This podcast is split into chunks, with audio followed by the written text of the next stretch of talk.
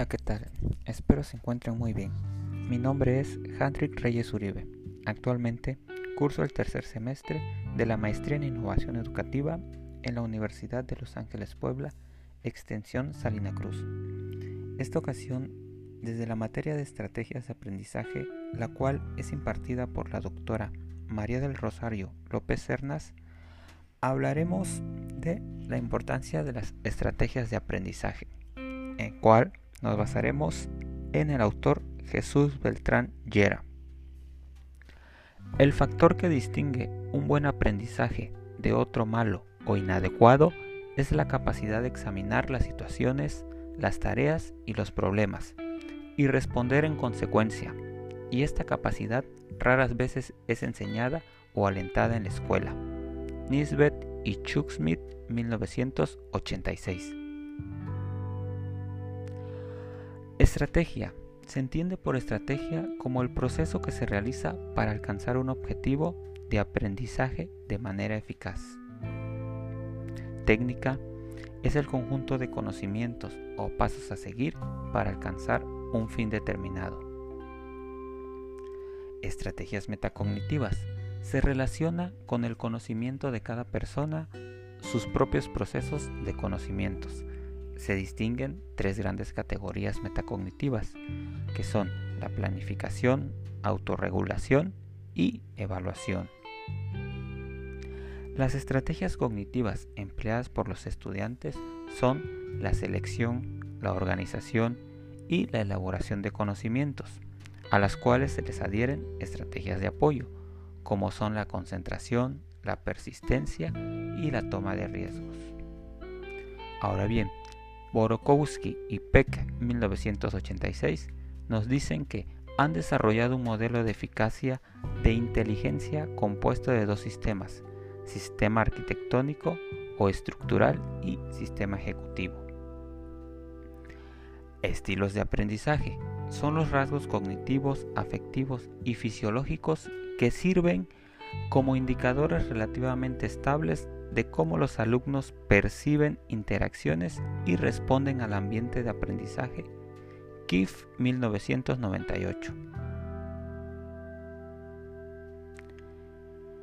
Para Jesús Beltrán, las estrategias de pensamiento y el aprendizaje, el cerebro procesa la información de los estímulos que provienen del exterior mediante la anticipación, elaboración, selección y organización.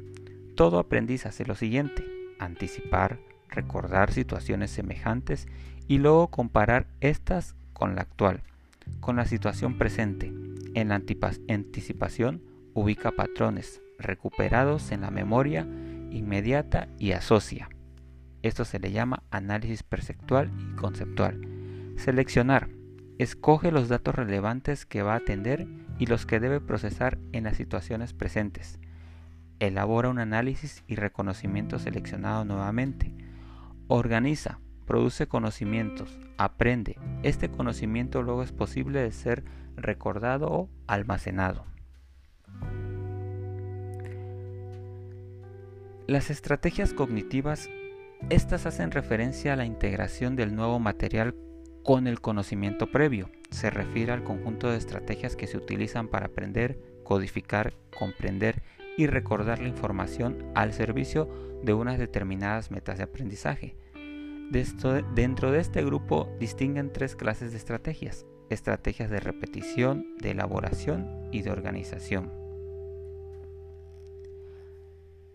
Es importante que la autorregulación o regulación del conocimiento sean bien establecidas, ya que éstas se refieren a aquellas actividades relacionadas con el control cuando se realiza una tarea cognitiva como la planeación, predicción, revisión y evaluación, que se realizan cuando se quiere aprender algo.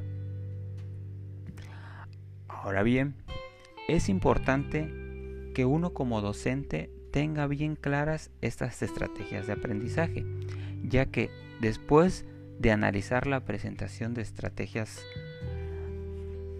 para un aprendizaje significativo, concluimos que el papel del docente en la promoción del aprendizaje significativo de los alumnos no, necesariamente debe actuar como un transmisor de conocimientos o facilitador del aprendizaje, sin mediar el encuentro de sus alumnos con el conocimiento, de manera que pueda orientar y guiar a las actividades constructivas de sus alumnos.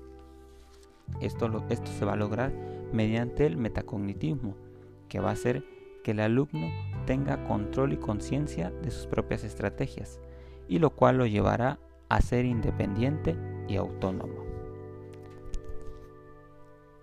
Bien, cerraré con esta frase, la cual dice, puedes enseñar una lección un día, pero si puedes enseñar creando curiosidad, el aprendizaje será un proceso para toda la vida. Clay P. Pitford.